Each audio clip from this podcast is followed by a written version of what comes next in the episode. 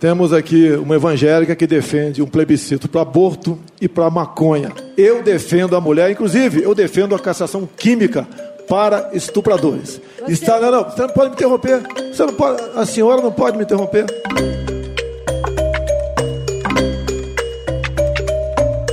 Esse áudio que você acabou de ouvir foi de um dos únicos dois debates que o então candidato Jair Bolsonaro participou em 2018, esse na Rede TV.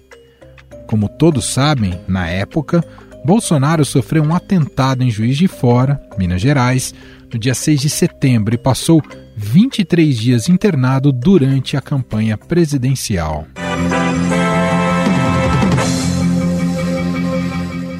Candidato do PSL, Jair Bolsonaro, foi vítima agora há pouco de um atentado enquanto fazia campanha em Juiz de Fora, Minas Gerais. Segundo a Polícia Militar, ele foi esfaqueado e o autor foi preso. Mesmo com aval médico no segundo turno, Bolsonaro não quis participar de debates com o então candidato do PT, Fernando Haddad. Agora, saudável e sem motivos para não ir aos encontros, Jair Bolsonaro comunicou que não deve participar dos eventos no primeiro turno e que pensará em ir caso haja segundo turno. Se eu for para o segundo turno, devo ir, né? Eu vou participar. No primeiro turno, a gente pensa. Eu, por quê? Se eu for, os dez candidatos ali vão querer todo o tempo dar pancada em mim. Verdade. Eu não vou ter tempo de responder para eles.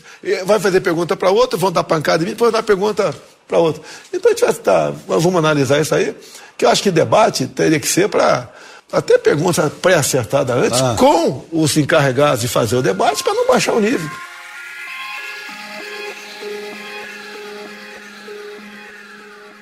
Em janeiro deste ano, Bolsonaro chegou a dizer que iria a todos os debates presidenciais, mas não enviou representantes aos encontros das emissoras que planejam os eventos nesta eleição. O receio de Bolsonaro é que ele vire alvo de ataques de todos os seus rivais, o que poderia prejudicar a sua imagem perante a opinião pública. Vocês sabem que esse fascista que está governando esse país, não só ele não fez nada para o povo brasileiro, como ele destruiu as instituições que nós criamos e os programas sociais que incluíram milhões de brasileiros para participar do crescimento e desenvolvimento desse país.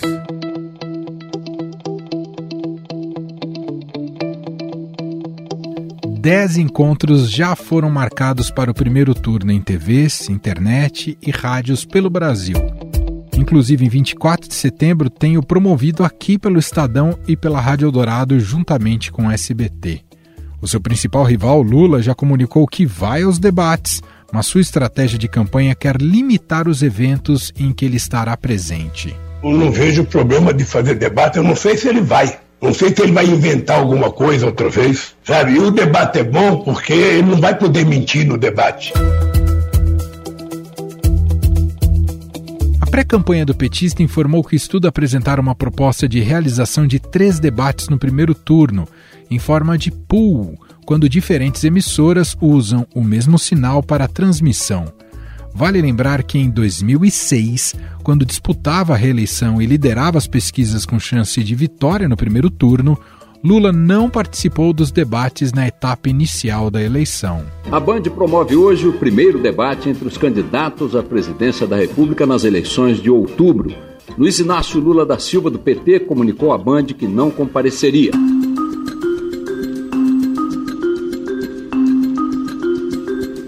Muitos analistas atribuem a ida de Lula ao segundo turno com Geraldo Alckmin justamente pelo fato dele não ter participado dos debates. Outro presidente que também usou desse artifício de não participar dos encontros, por causa da grande vantagem que tinha no primeiro turno, foi Fernando Henrique Cardoso. Em 1998, na campanha da reeleição, FHC resolveu ignorar os convites para debater com seus adversários. O presidente da República ele não quis debate antes, durante não é apenas com os candidatos, não. Ele não quis debate com a sociedade brasileira. Neste caso, Fernando Henrique Cardoso conseguiu se reeleger no primeiro turno, mas foi alvo de muitas críticas por ignorar os debates. Em 1989, na primeira eleição presidencial direta desde o fim da ditadura militar, o candidato Fernando Collor, que liderava as pesquisas, também decidiu não ir aos debates de primeiro turno e só enfrentou Lula em um encontro televisivo no segundo turno. Meu adversário, ele tem uma boa experiência em relação à questão habitacional, porque não trabalha desde 78, conseguiu hoje chegar a um salário de 200 mil cruzados por mês, é o que ele ganha. Olha, a única coisa que eu posso dizer é que nós poderíamos fazer uma declaração de bens, até parente de terceira geração aqui, para saber quem é que tem o que nesse país. Fato de Bolsonaro dizer que não vai participar dos debates no primeiro turno e que Lula quer limitar os números de encontros já movimentou seus adversários. Ciro Gomes criticou o posicionamento, dizendo que eles demonstram desprezo pelo confronto de ideias. Sabe por que, Lula, que você vai fugir? O Bolsonaro disse hoje que não vai aos debates no primeiro turno. E quem sabe possa haver um acordo entre vocês. Eu estou aqui com a pulguinha atrás da orelha. Será, Lula? Que você vai mostrar ao Brasil que é igualzinho ao Bolsonaro?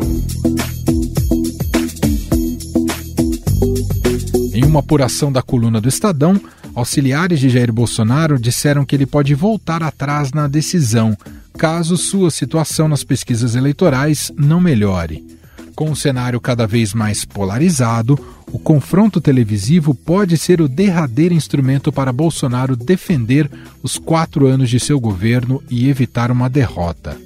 Mas existem aqueles que acreditam que o modelo de redes sociais adotado em 2018 pela equipe do presidente ainda é o mais indicado. Mas as mídias digitais não proporcionam um espaço para que os candidatos possam se enfrentar cara a cara Além disso, por serem transmitidos em canais abertos, os debates atingem uma parcela muito maior da população do que a internet, em um país que 33 milhões de pessoas não têm acesso à rede mundial de computadores. Vale lembrar também que os debates já proporcionaram momentos históricos, como estes. O candidato Aécio falando do PT é como o sujo falando do mal lavado. O senhor era líder do governo FHC. O senhor vai continuar com essa política? Não queria ter que corrigir em público, mas eu era líder do PSDB. Mas vamos passar isso, uh, deixar isso um pouco mais barato. Tá mesmo. É, mais ou menos, candidata. Quem, é, Para quem não conhece o Congresso Nacional, talvez sim.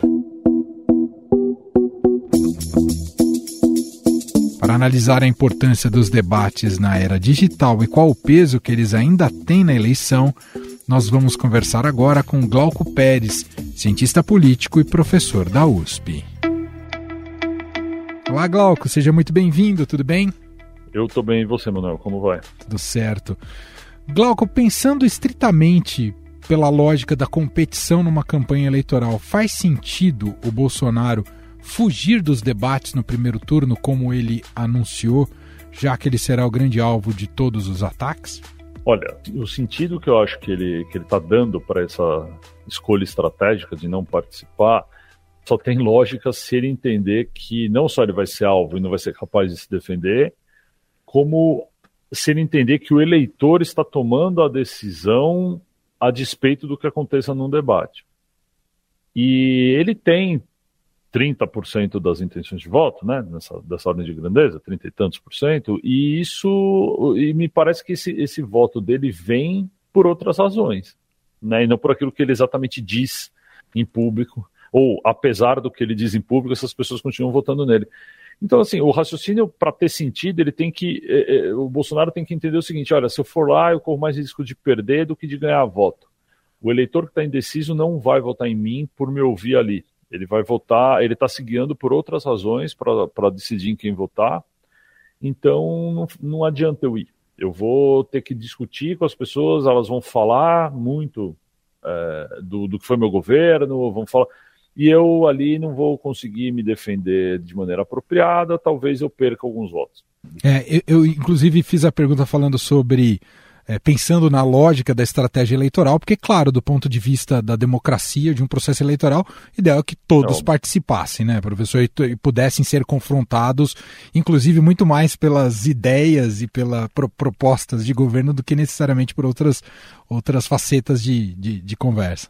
Claro.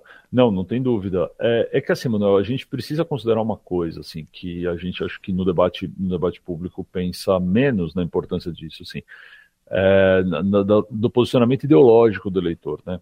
Então, se você imaginar que o eleitor se vê hoje com algumas poucas alternativas e muito claramente colocadas à direita e à esquerda do espectro ideológico, é meio natural você já estar tá meio decidido, né, em quem que você vai votar.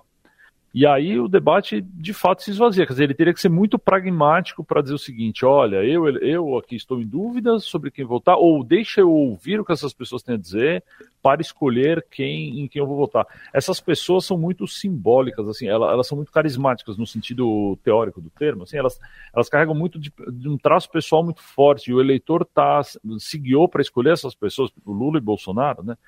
É, por esses traços. Então, ah, dificilmente ela vai falar alguma coisa é, tão catastrófica ou tão é, é, nova, tão inédita, que faça com que o eleitor diga: nossa, não vou mais votar nesse, ou é, estava em dúvida e vou votar em algum deles. É, é, difícil, são figuras conhecidíssimas, né? Então, assim, o que, que a gente pode esperar do debate? Que venha com um caráter inédito ou de fato decisório, né, que, que faça o eleitor mudar de posição.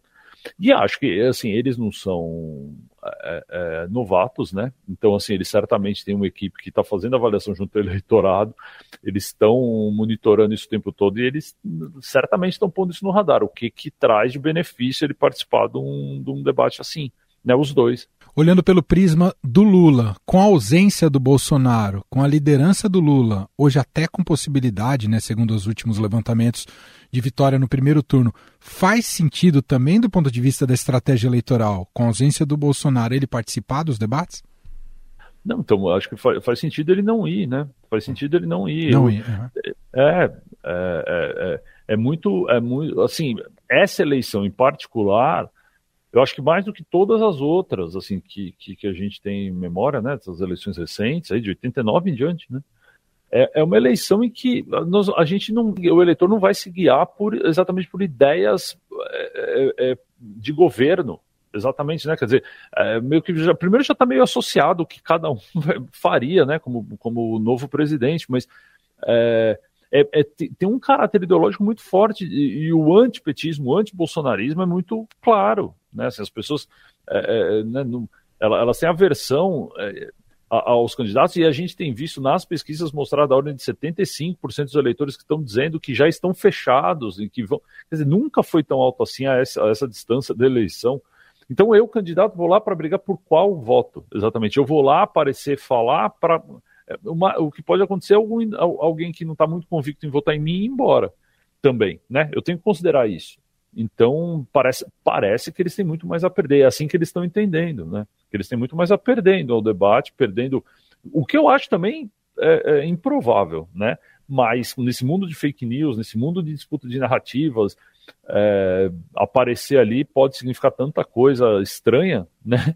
Que talvez seja melhor ser conservador mesmo, ficar em casa, garantir essas intenções de voto que estão aí, sem fazer nada, do que aparecer lá e correr o risco de uma versão muito esquisita a respeito do que ele disse, do que qualquer um disse, correr por aí e as pessoas uh, desistirem de votar em alguém, né? A cada eleição, me parece, professor, que a gente discute mais a relevância justamente dos debates eleitorais uh, televisivos.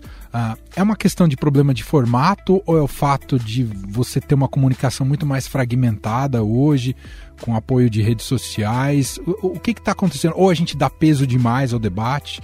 O que, que o senhor pensa sobre isso? Assim, a, a, uma impressão muito, muito pessoal a respeito dos debates é de que eles são muito ensaiados eles falam, né, então, nos grandes temas, a pessoa faz aparecer aquele tema em qualquer resposta que ele vai dar, ele fala daquilo.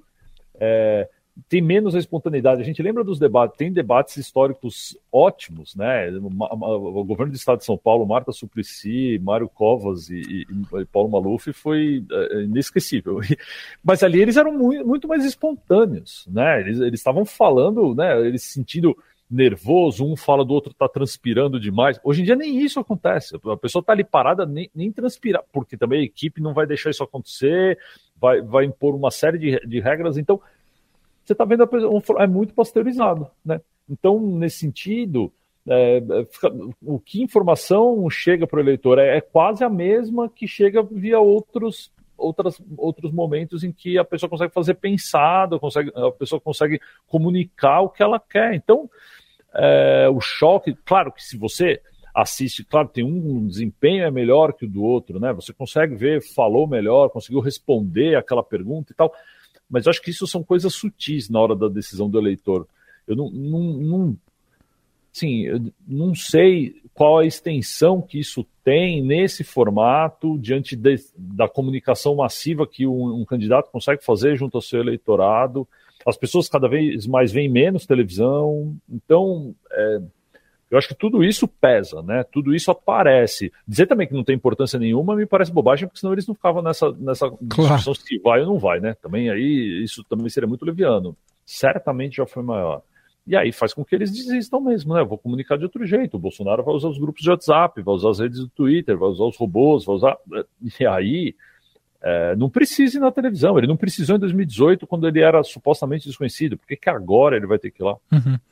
E aí eu fico pensando, professor, qual que é, com um cenário tão, até aqui, né, tão consolidado, com tanta convicção aparecendo nas pesquisas, com a grande parte dos eleitores dividido entre Lula e Bolsonaro, qual que é, que espaço que existe de chave de conversão de voto? E o que, que pode propiciar isso? É, parece, que, parece que a conversão de voto é relativamente pequena mesmo.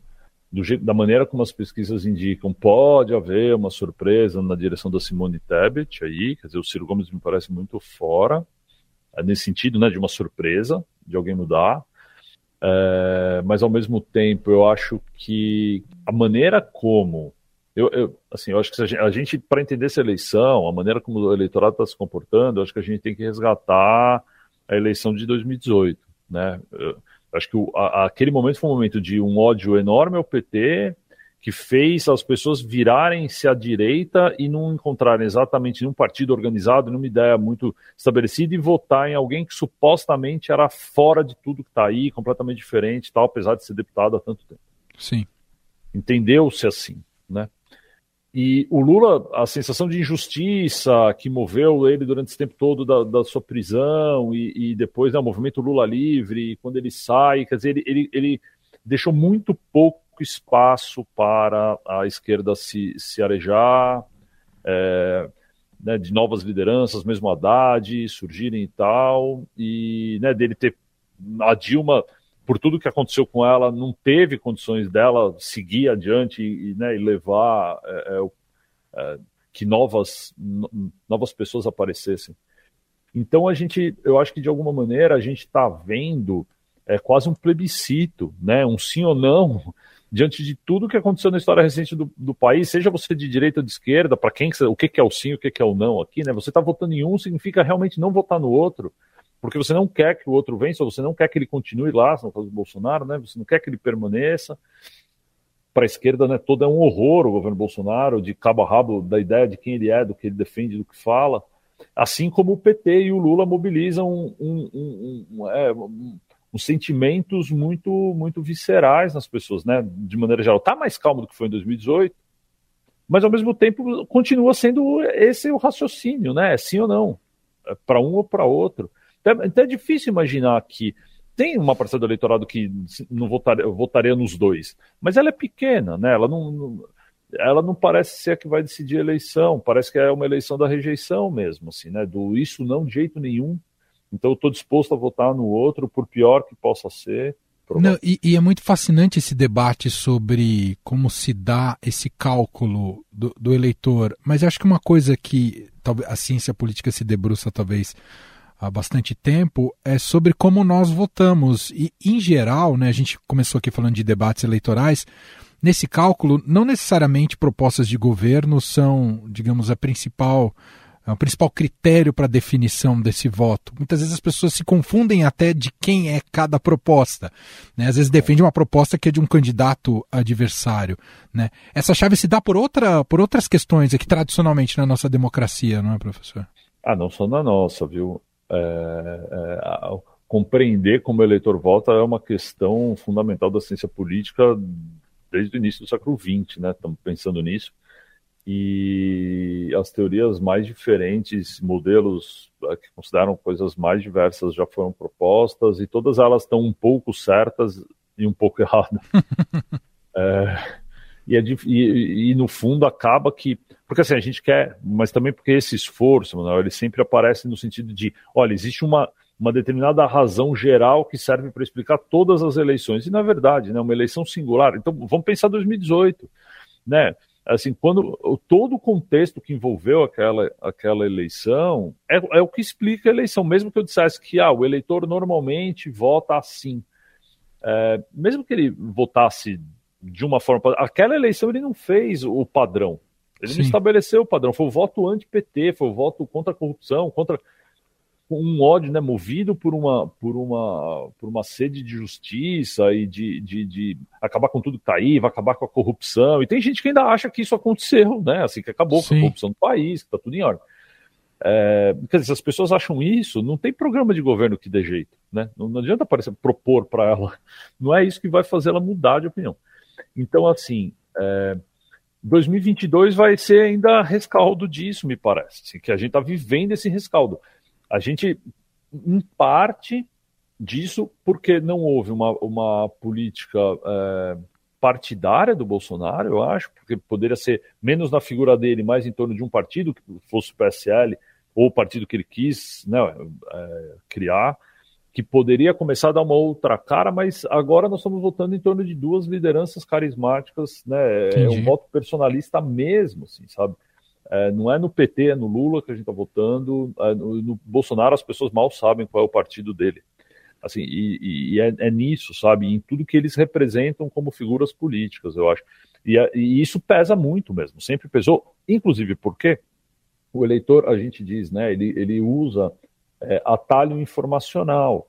É muito difícil processar tudo. É muito difícil, cognitivamente falando, é muito difícil é, entender tudo que está em jogo em uma eleição, tudo que envolve escolher um candidato, mesmo que você fale assim, ah, são cinco, seis, sete candidatos.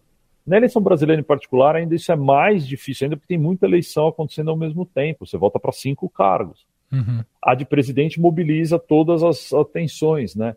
E aí, pô, qual é exatamente a diferença entre o que o Ciro Gomes está falando e o Lula está dizendo e o que, que o Bolsonaro defende? Então, para a parcela do eleitorado votar no Lula ou no Bolsonaro, a certa altura, era assim, é, é, era considerável, coisa que para a gente, academicamente falando, sim, eles estão em pontos do espectro tão distantes que seria difícil imaginar que pudesse haver confusão.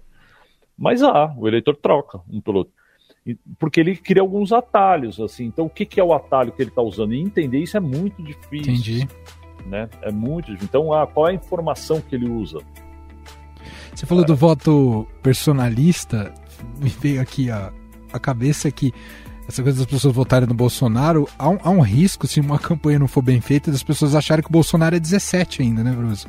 Ah, total. Mas né? não tem a menor dúvida, a menor dúvida. Assim, para a parcela do eleitorado, isso já ainda é verdade. Aqui, assim, se tem uma coisa que o Bolsonaro construiu muito bem é uma rede de comunicação com o eleitorado que, que é, né, acredita em tudo que circula ali. Então eu imagino que, que essa informação para esse público vai funcionar muito bem. Exato. Mas tem um conjunto de eleitores que vai ser desavisado que eu não tenho dúvida não. Vai, e aí a gente vai ver o medo desse tipo de coisa acontecer o que aconteceu na eleição de 18, de aparecerem vídeos nas urnas das pessoas né, que não pode apertando lá o 17 dizendo que esse candidato não existe. Tá vendo como é fraudado? Eu tô aqui apertando 17 e não tem. É, não tem porque não tem mesmo, né? Muito bem. Nós ouvimos aqui o Glauco Pérez, cientista político, professor da USP, participando aqui gentilmente do nosso podcast. Professor, eu te agradeço muito aqui pela conversa e até uma próxima. Imagina, é um prazer, estou à disposição. Até uma próxima. Estadão Notícias. Este foi o Estadão Notícias de hoje, segunda-feira, 6 de junho de 2022. A apresentação foi minha, Emanuel Bonfim. Na produção, edição e roteiro, Gustavo Lopes, Jefferson Perleberg e Gabriela Forte. A montagem é de Moacir Biasi. Escreva pra gente no e-mail podcast@estadão.com. Um abraço para você e até mais.